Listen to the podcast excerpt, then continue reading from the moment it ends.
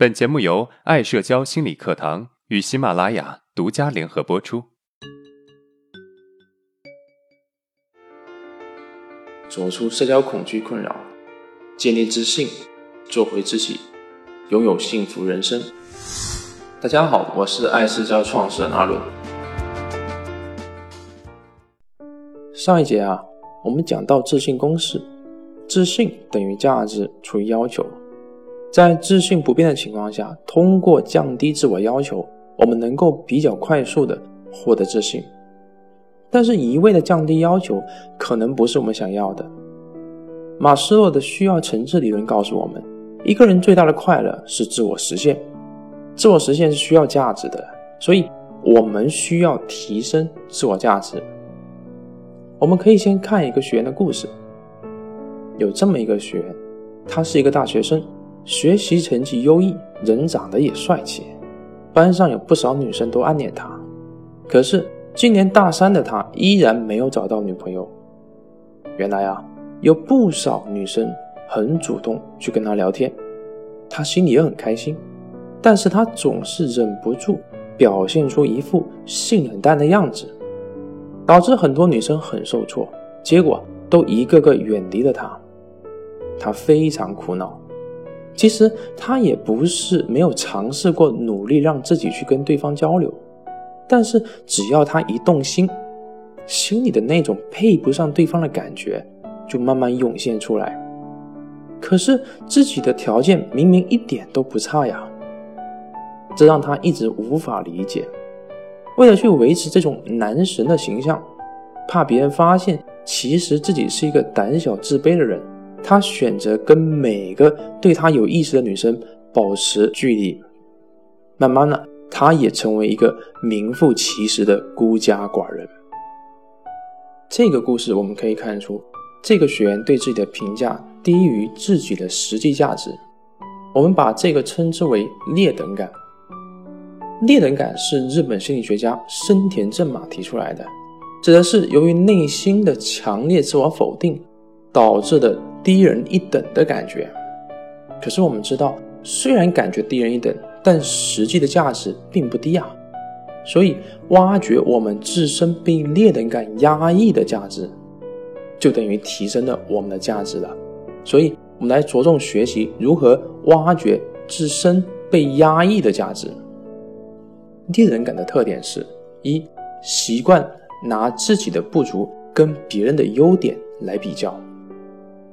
第二，忽略自身的优点，所以啊，我们应该从这两个维度来做文章，让我们本来就有的被压抑的这个部分的价值释放出来。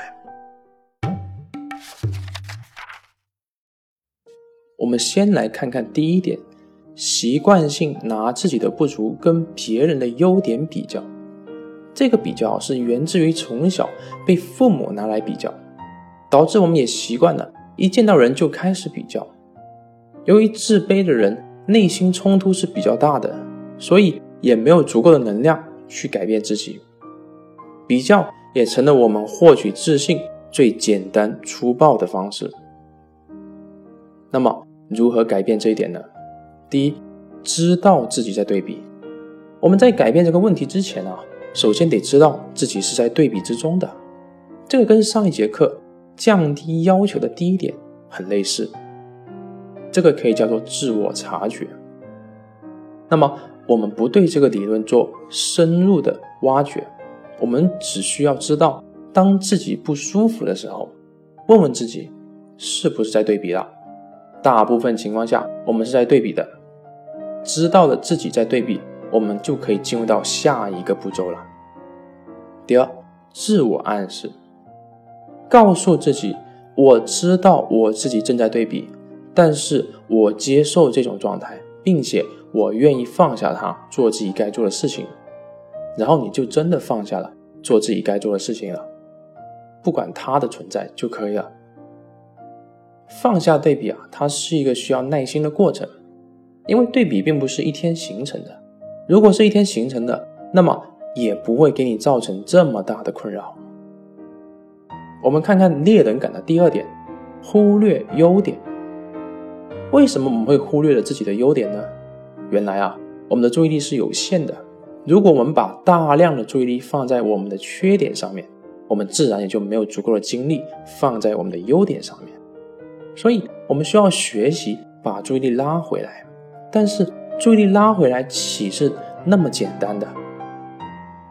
我们会把注意力放在负面的事情上面，这是因为我们内心的自我保护。我们的潜意识是希望关注负面的情绪，来让自己避免进入更加糟糕的状态。但是情绪是会放大的，我们越关注，越是在放大情绪。那么，到底我们应该怎么做呢？第一，学会从小事肯定自己。俗话说：“不以善小而不为，不以恶小而为之。”可见，事情虽小，但却非常重要。那小事要小到多小呢？小到你今天帮助你同事倒了一杯水，小到啊，你把马路上一个空瓶子捡起来放进垃圾桶，这些都是小事。我昨天买了一些李子，吃了一个，然后不小心把李子的核掉到地上了，然后我顺势捡了起来，丢进了垃圾桶。这个时候内心就产生了一个感觉：哎呦，我是一个有素质的人哦。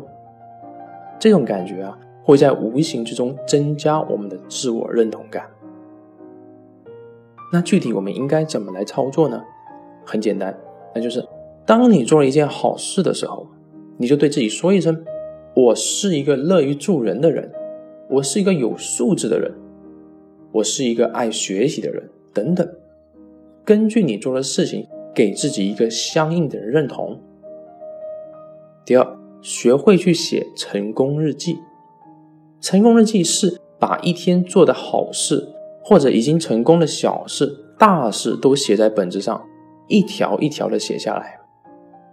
经过个一周之后，翻一翻你的成功日记，你会发现自己不知不觉已经做了很多的好事，做成了很多的事情，你的自我认同感也会瞬间飙升。成功日记是一种正向的自我暗示的方法。一来，我们列出了我们的成功案例；二来，通过书写又加强了我们的正向记忆。几年前，我也是一个非常容易自我否定的人，但是我运用了成功日记，慢慢的发现自己的优点，看到自己成功的部分，慢慢的也学会了凡事看到正面，我的心态也积极了很多。我相信，如果你去做，也一样会跟我一样做得很好。好了，我们来回顾一下今天的知识点。第一，一味的降低自我要求是没有办法真正成长的，我们需要提升自我价值感。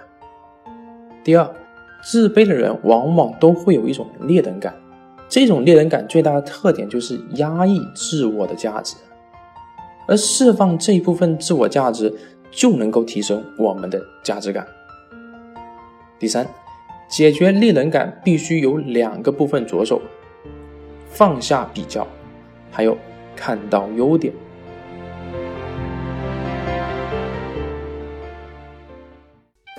好，今天的内容就到这了。如果你有任何的疑问和想法，欢迎在音频的下面评论互动。我会挑选有代表性的问题进行回答。